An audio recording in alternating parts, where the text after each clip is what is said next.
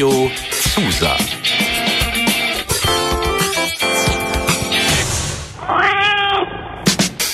Katerfrühstück. Euer Uniradio aus Lüneburg. Wir machen euch wach mit jeder Menge Musik und Infos. Partys und Politik. Menschen und Meinungen. Alles rund um den Campus und aus Lüneburg.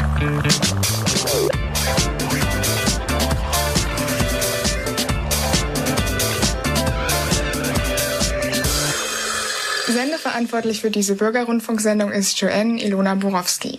Und für euch heute am Mikro sind Luisa und Silja. Hallo. Hallo. Das Katerfrühstück gibt's ja seit 2001, wurde mir zumindest so erzählt. Und das ist mein Geburtsjahr. Und in all den Jahren ist nie jemand auf die Idee gekommen, mal eine Sendung über Alkohol zu machen. Ja, und jetzt sitzen wir hier und Genau. haben eine Sendung über Alkohol für euch. Alkohol interessiert uns ja in unserem Studiedasein schon etwas. Hat äh, seinen Platz zumindest. Und auch dieses Wochenende war davon nicht ganz unberührt. Ja, und deswegen viel Spaß bei der Sendung. Wir fangen an mit Under the Bridge von den Red Hot Chili Peppers und sind gleich wieder für euch da.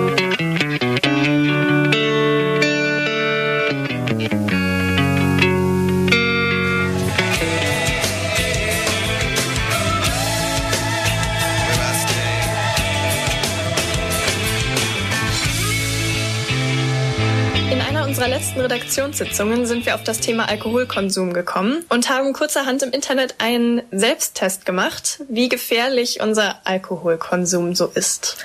Also der war von der WHO der Test und das Ergebnis war für den einen oder anderen ein bisschen überraschend oder schockierend oder hat zumindest zum Nachdenken angeregt. Daraus ist bei uns noch eine längere Talkrunde entstanden und da hören wir jetzt mal rein. Wie hat sich denn euer Trinkverhalten eigentlich durch Corona verändert? Trinkt ihr jetzt tendenziell mehr oder weniger? Ich glaube, ich trinke so viel weniger, weil ich die absolute Partytrinkerin bin. Also tatsächlich hat sich äh, seit Corona mein Trinkverhalten ein bisschen erhöht. Und das liegt ganz einfach daran, dass ich so diese, dieses Ritual des Feierabendbierchens oder Feierabendweinchens in unserer WG eingestellt hat. Ähm, und dadurch ist es tatsächlich mehr geworden. Mein Trinkverhalten ist eigentlich ziemlich gleich geblieben, weil einfach die ganzen großen Partys mit meiner alten WG sich dann so verlagert haben, dass wir dann einfach an den Daten, an denen große Partys stattgefunden hätten, wir dann einfach zusammen gefeiert und uns betrunken haben. Deswegen ähm, macht das da die 200 Leute oder sechs Leute nicht so richtig aus. Also ich trinke generell sehr selten, aber jetzt in Corona habe ich auf jeden Fall mehr getrunken als vorher und ich glaube, es ist so ein bisschen äh, das Ding, wenn man dann mal abends irgendwie auf ein, irgendwie, wie man ja so typisch sagt, auf ein Bier oder sowas zusammensitzt, äh, dann hatte ich schon irgendwie auch, wo ich dann normalerweise eigentlich nicht trinken würde, habe ich schon öfter Lust gehabt zu sagen, hey, dann lass doch heute mal ein bisschen mehr trinken. Und ich glaube, es liegt vielleicht so ein bisschen daran, dass es so, kommt es so irgendwie dann an, an Partygefühl, WG-Partygefühl so irgendwie ran, so auch wenn sonst vielleicht gar nicht auf WG-Partys so krass getrunken hätte, aber dann ist es irgendwie so, das holt einen so ein bisschen wieder, äh, ja, so in dieses Gefühl zurück und ich glaube, ich müsste mir, glaube ich, eingestehen, dass das der Grund ist, weshalb das in letzter Zeit öfter als sonst passiert ist, aber ich glaube, verhältnismäßig nur noch ähm, wenig. Was sich bei mir tatsächlich so ein bisschen zum Positiven verändert hat, ist, dass wenn ich merke, irgendwie ich habe Lust auf ein Feierabendbier oder sowas, dass ich auch gerne ein alkoholfreies trinke und das nicht so verpönt ist, wie wenn man das auf einer Party machen würde, weil ich mag halt irgendwie den Geschmack von Bier. Ich mag auch das Gefühl irgendwie, sich ein Bier aufzumachen nach einem langen Tag oder sowas. Aber ich brauche nicht unbedingt den Alkohol dazu. Also das ist irgendwie auch so ein bisschen sozialer Druck dahinter, merke ich jetzt erst, wo ich so ein bisschen Abstand dazu habe. Also ich habe auch bei mir selber festgestellt, dass wenn man einfach Alkohol trinkt, wird man ab einem bestimmten Punkt einfach lockerer und entspannter und man wird offener und es fällt einem so viel leichter, Leute anzusprechen zum Beispiel. Man hat irgendwann einfach bis zu einem bestimmten Punkt auf jeden Fall diese Scheißegal-Mentalität. Ich habe ehrlich gesagt noch nie irgendjemanden getroffen, der wirklich behauptet, man kann nur mit Alkohol Spaß haben. Äh, ich habe eher das Gefühl, es ist einfach eine ganz andere, also es ist einfach eine andere Art von Spaß. Es gibt viele verschiedene Arten Spaß zu haben, ob das jetzt äh, beim Kaffeetrinken Witze erzählen ist, ob das ein Brettspielabend ist oder halt auch ein, eine Party ist oder gemeinsamer Alkoholkonsum ist.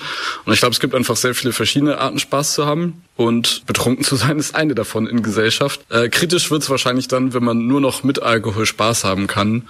Das ist bei mir Gott sei Dank nicht so und das wünsche ich auch niemandem. Ich bewundere Leute sehr, die da ein striktes, einen strikten Umgang mit Alkohol pflegen und sagen, ähm, nö, ich mache das jetzt nicht, ich brauche das jetzt nicht, ähm, auch wenn es jetzt die gesellschaftlichen Normen irgendwie mit sich bringen würde, dass man jetzt ein Bier trinkt oder was auch immer oder andere anderen um mich herum machen das und dann eben nicht mitziehen. Und das ist eben immer auch diese Entscheidung, die man für sich äh, jedes Mal trifft, unbewusst oder auch bewusst. Und das hat auch was damit zu tun, wie man Alkohol für sich selbst einschätzt, welche Rolle man Alkohol zuschreibt. Klar, es ist quasi wie so eine Art Cheat eigentlich, dass man sagt, hey, wenn ich jetzt fünf Bier trinke, dann äh, fühle ich mich hier wohl und bin hier irgendwie super lustig drauf. Aber es ist halt die Frage, ob man immer zu diesem Kurzweg greifen sollte oder ob man sagt, hey, wenn ich heute einen schlechten Tag habe, dann ähm, halte ich das aus. Und bevor ich jetzt irgendwie Alkohol nehme, um mir gute Laune zu bereiten, gehe ich vielleicht nach Hause oder rede drüber oder suche einen gesünderen Weg, damit umzugehen, als jetzt einfach den einfachsten Weg zu nehmen und fünf Bier zu trinken und gut drauf zu sein. Und ich glaube, das ist halt am Ende das, was wichtig ist, wie man sich selbst entscheidet.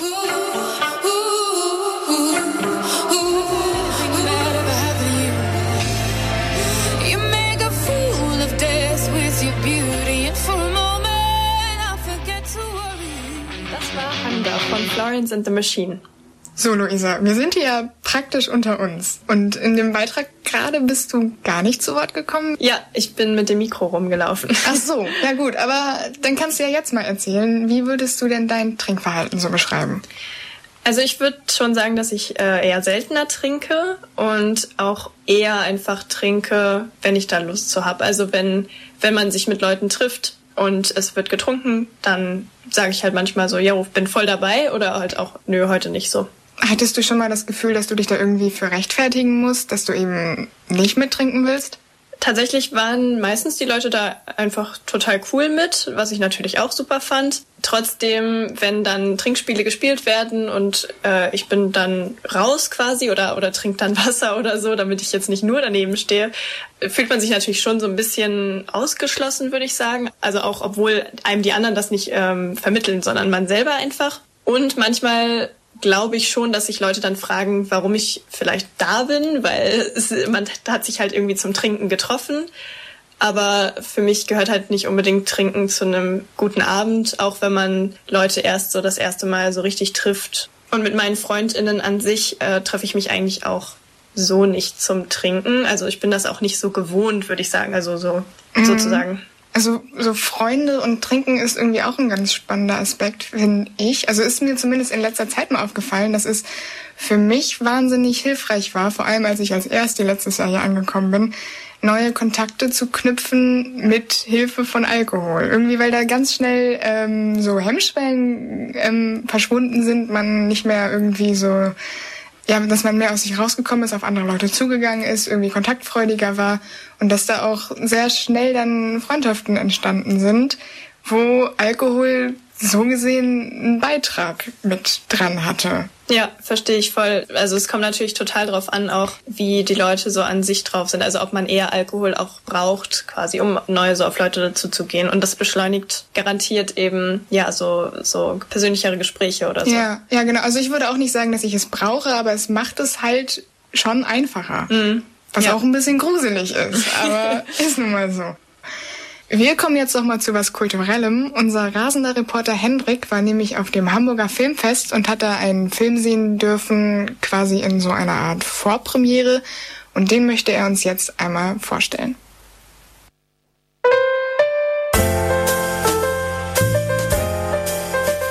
Herzlich willkommen bei der Katerfrühstück Film Preview. Im Rahmen des jährlich stattfindenden Hamburger Filmfests durfte ich vor offiziellem Kinostart in Deutschland in circa drei Monaten einen Blick auf die Komödie Druck werfen. Der dänische Film wird zu Deutsch wahrscheinlich Der Rausch heißen und greift während der Lauflänge von 115 Minuten das Thema Alkohol auf eine sehr besondere Art und Weise auf. In einer der Hauptrollen spielt Mats Mikkelsen, den viele wahrscheinlich aus der Serie des Hannibal kennen. Dieser ist tatsächlich auch Däne und daher war es sehr interessant, den Film im Original mit Untertiteln zu schauen. Men jeg har lyst til at starte aftenen med lidt champagne. Det lyder dejligt. Øh, jeg er i. Jeg skal bare have en dansk mand øh, uden citrus. Uden citrus, ja tak. Ja. Hæft, det er godt, det her. Øh, ja, det er sgu synd, du er så fornuftig. Men spørgsmålet er, hvad der i virkeligheden er fornuftigt. Der findes en, en norsk filosof. Han øh, mener, at mennesket er født med en halv promille for lidt. Altså, jeg må sige, jeg kunne da godt sådan bruge en halv promille sådan på daglig basis for at få lidt mere selvtillid. Det har vi da alle sammen brug for. Det har du da også brug for. Jeg synes, det er spændende. Der Film beginnt mit dem relativ normalen, etwas eingeschlafenen Leben der vier Protagonisten, die allesamt an einer Schule beschäftigt sind. Als Ausgangspunkt wird die Theorie eines Philosophen thematisiert, nachdem der Mensch angeblich mit einem halben Promille zu wenig geboren wird und für die optimale Auslegung des Lebens dieses Defizit nachträglich und dauerhaft ausgeglichen werden soll.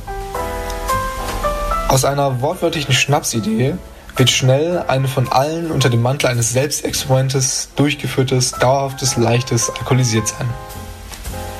Alle bemerken schnell interessante Auswirkungen auf soziales und professionelles Leben und so nehmen die Dinge ihren Lauf und werden mal besser, mal schlechter und vielleicht auch mal von mehr als nur 0,5 Promille Alkohol beeinflusst. Der Film leitet euch von einer sehr leichtfüßigen und zum Mitmachen verlockenden, mit seinen Freundinnen einen Draufmachen Atmosphäre bis hin zur richtigen Dosis an Tragik, ohne die man die im ganzen Film vorherrschende Komik am Ende nicht so sehr zu schätzen wusste. Ich hatte wirklich sehr großen Spaß im Kino und der Saal hat regelmäßig laut aufgelacht. Der Film ist eine gute Mischung aus unterhaltsamen Gesprächen und Situationen, die man einfach gern beobachtet.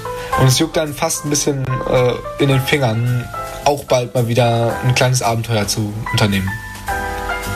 Für alle die, die bei dieser zugegeben kurzen, aber umso wichtiger, nicht zu viel verratenden Beschreibung vielleicht auch nur mal kurz dachten, so, ja, das könnte was für mich sein, äh, denen kann ich empfehlen, den Film mit ein, zwei guten Freundinnen zu schauen, mit denen ihr gut lachen könnt und ihr werdet auf eure Kosten kommen.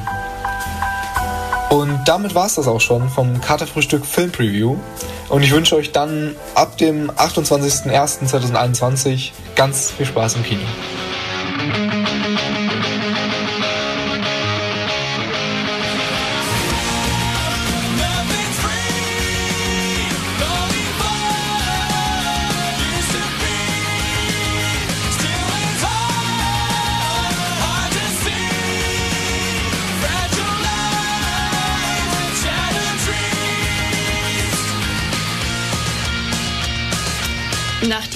diesem fetzigen Song, und zwar The Kids Aren't Alright von The Offspring, geht es jetzt weiter zur Wissenschaft.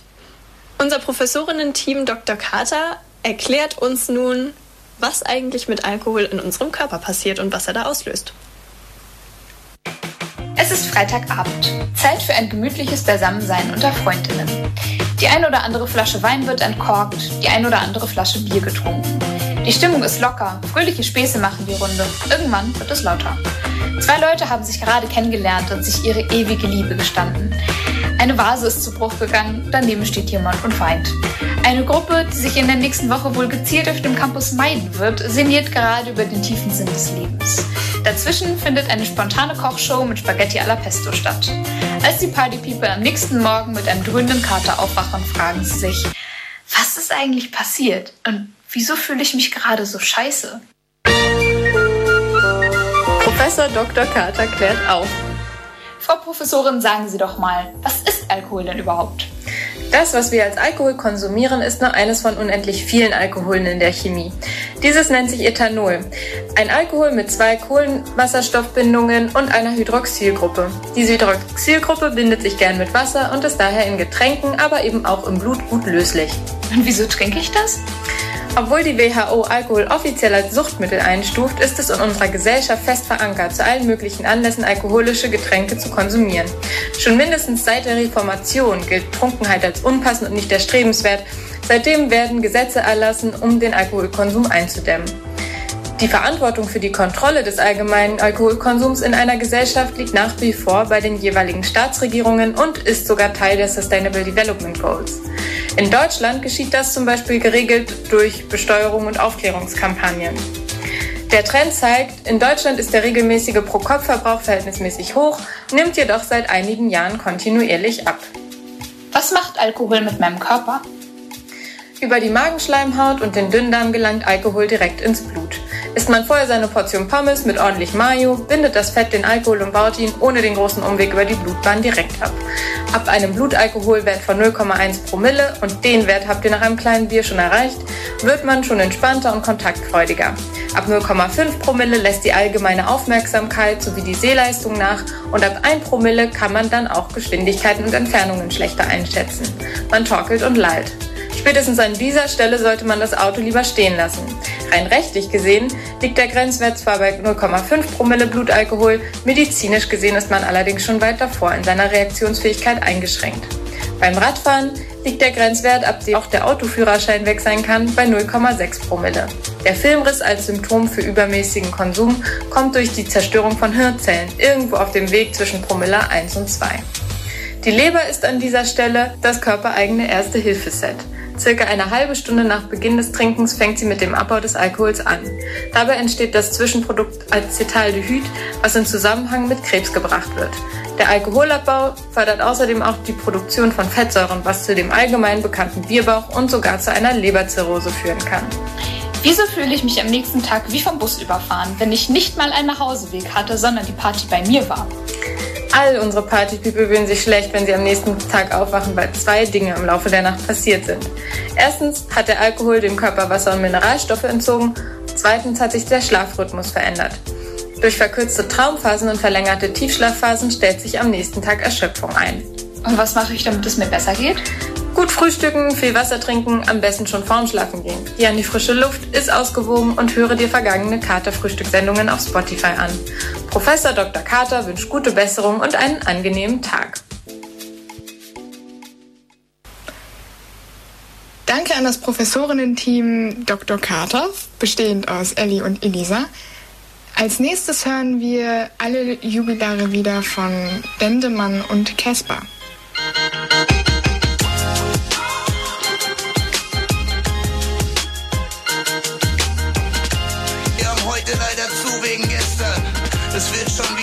Könnt auch gerne morgen kommen. Außer euch habe ich mir noch gar nichts vorgenommen. Ihr hört Katerfrühstück, das Uniradio der Leuphana. Mit dem heutigen Thema Alkohol und im Zuge dessen durfte ich die Guttempler Lüneburg besuchen, wo sich Klaus und Rüdiger, zwei Gruppenleiter des Vereins, ein bisschen Zeit für mich genommen haben und mir mal erklärt haben, was die Guttempler denn sind und wie sie arbeiten. Also die Guttempler selber ist ein gemeinnütziger Verein. Wir helfen Menschen und Familien, die oder wo einer alkoholkrank ist. Also der Ansatz, die Selbsthilfe mit Gesprächsgruppen. Ich bin jetzt seit 2007, ja, seit 13 Jahren, gut, seit 13 Jahren rühre ich keinen Alkohol mehr an.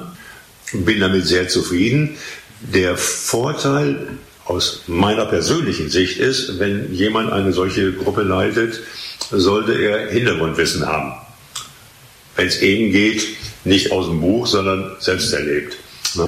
Die Guttempler, wenn die eine Gesprächsgruppe haben, wird derjenige, der die, die Gruppe leitet, der muss einen äh, Suchtkrankenhelferlehrgang haben und wenn möglich dann anschließend aufbauen darauf einen Gruppenleiterlehrgang. Hier sind also ausgebildete Suchtkrankenhelfer, die über die Materie einfach mal ein bisschen tiefer eingestiegen sind. Ne? Aus, aus eigener Erfahrung und dann eben aus äh, ja, durch, durch, durch die Lehrgänge ein bisschen tiefer reingegangen ist. Die Gesprächsgruppe, was, was Rüdiger gerade angesprochen hat, die haben sich irgendwie so gefunden, das heißt, die Chemie stimmt so weit, dass also wirklich eine echte Selbsthilfe ist. Das heißt also weder ich noch Rüdiger machen hier irgendwelche Vorträge, sondern wenn irgendjemand ein Thema hat, was ihm auf den, auf den Nägeln brennt oder ein Problem hat, was er ansprechen möchte, dann tut er das und die Gruppe regelt das alles alleine. Wir beide passen nur auf, dass jeder zu Wort kommt. Gleichwohl ist es, äh, wenn, wenn sich jemand äh, sagt, misch dich will da mal hin, er muss nicht gleich in die Gruppe. Ich muss nur zurückdenken, wie ich erste Mal hier daran zur Gruppe kam. Äh, man hat Fracksausen. Man, man weiß nicht, was auf einen zukommt. Alles, was neu ist, ist sowieso erstmal blöd. Und wir haben ja Gott sei Dank unten die Räumlichkeiten, dass man eben so ein Erstgespräch ganz auch alleine äh, zwischen den zwei Personen, also unter vier Augen machen kann, bevor man in die Gruppe geht. Wir therapieren hier nicht, denn dafür sind wir nicht ausgebildet. Wir versuchen nur durch Selbsterlebtes und immer wieder dieses, dieses Spiegelvorhalten, so, so weich mal, so möchte ich nicht wieder werden, die Leute dahin zu bringen, die, die Finger von ihrem Suchtmittel zu lassen. kostenfrei. Einzige Bedingung ist eben äh, nicht alkoholisiert und dann eben die normalen Regeln, alles was gesprochen wird, bleibt hier und so weiter. Ab wann ist denn der Punkt, wo man sich Hilfe suchen muss? Auf jeden Fall in dem Moment, wo der Alkohol dein Leben bestimmt. Ja, wenn man gar nicht mehr ähm, ohne Alkohol kann, also keine, sage ich mal, eine Woche nüchtern bleiben kann. Bei mir war es zum Beispiel der Punkt, als ich von der Arbeit kam, war der erste Gedanke, wo steht mein Bier? Und ich hatte immer Alkohol im Haus. Es gab keinen Tag, wo ich keinen im Haus hatte. Also wenn man immer Alkohol da hat, wenn man ja jeden Abend sein Feierabendbier trinkt, damit man runterkommt, wenn man es einsetzt, um eine Wirkung zu erzielen, dann fängt man an, den Alkohol einzusetzen, damit man irgendwas erreicht. Und da sind so der Punkt, wo man wirklich aufpassen muss. Und was heißt es, trocken zu sein? Heißt das absolut gar kein Alkohol, ganz radikal? Ganz radikal Auch kein, kein Feierabendbierchen. gar nichts mehr. Und ein Leben lang. Eine aus der Gesprächsgruppe nennt das immer so, ich habe die glücklichste Krankheit der Welt.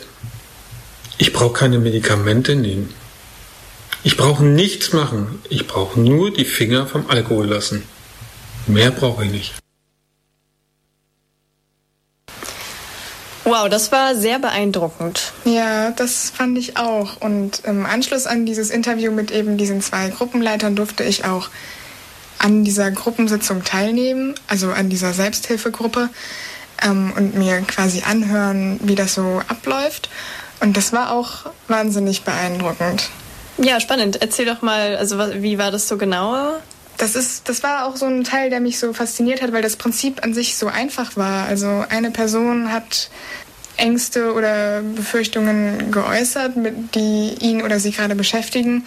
Und die anderen Gruppenteilnehmer haben dann eben Input gegeben, sprich das mit eigenen Erfahrungen abgeglichen, Ratschläge verteilt. Und ja, also es war eigentlich nur einer Person zuhören und dann so viel Input geben wie möglich. Und das ist ja an sich nicht äh, irgendwie ausgeklügelt, sondern ziemlich simpel. Aber ich fand es sehr beeindruckend, dass es trotzdem so einen großen Effekt hatte, zumindest augenscheinlich.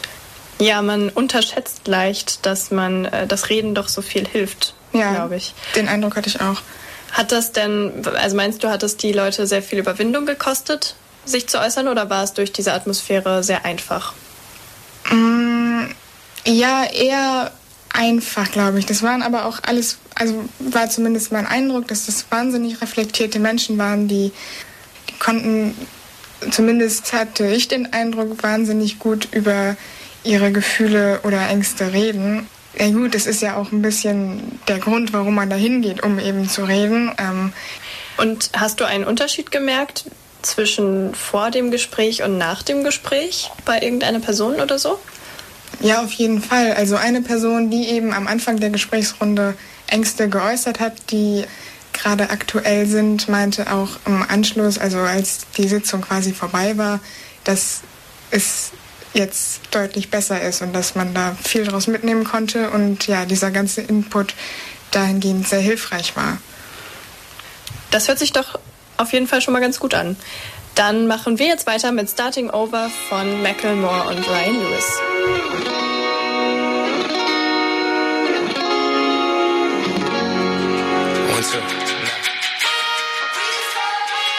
Für diese Sendung hat Henrik aus der Katerfrühstück-Redaktion noch ein ganz besonderes Interview geführt. Leider können wir aus Zeitgründen nicht das gesamte Interview ausstrahlen. Wenn ihr es aber nachhören wollt, dann könnt ihr gerne auf Spotify nächste Woche bei Katerfrühstück reinschauen. Aber hier kommen schon mal erste Eindrücke. Das Thema Sucht. Ich weiß nicht, wie es euch damit geht, aber wenn ich daran denke, fühlt sich das irgendwie ganz schnell ganz weit weg an. Und man vergisst, dass dahinter auch immer eine persönliche Geschichte steckt. Ich habe eine Person gefunden, die ihre persönliche Geschichte erzählen möchte.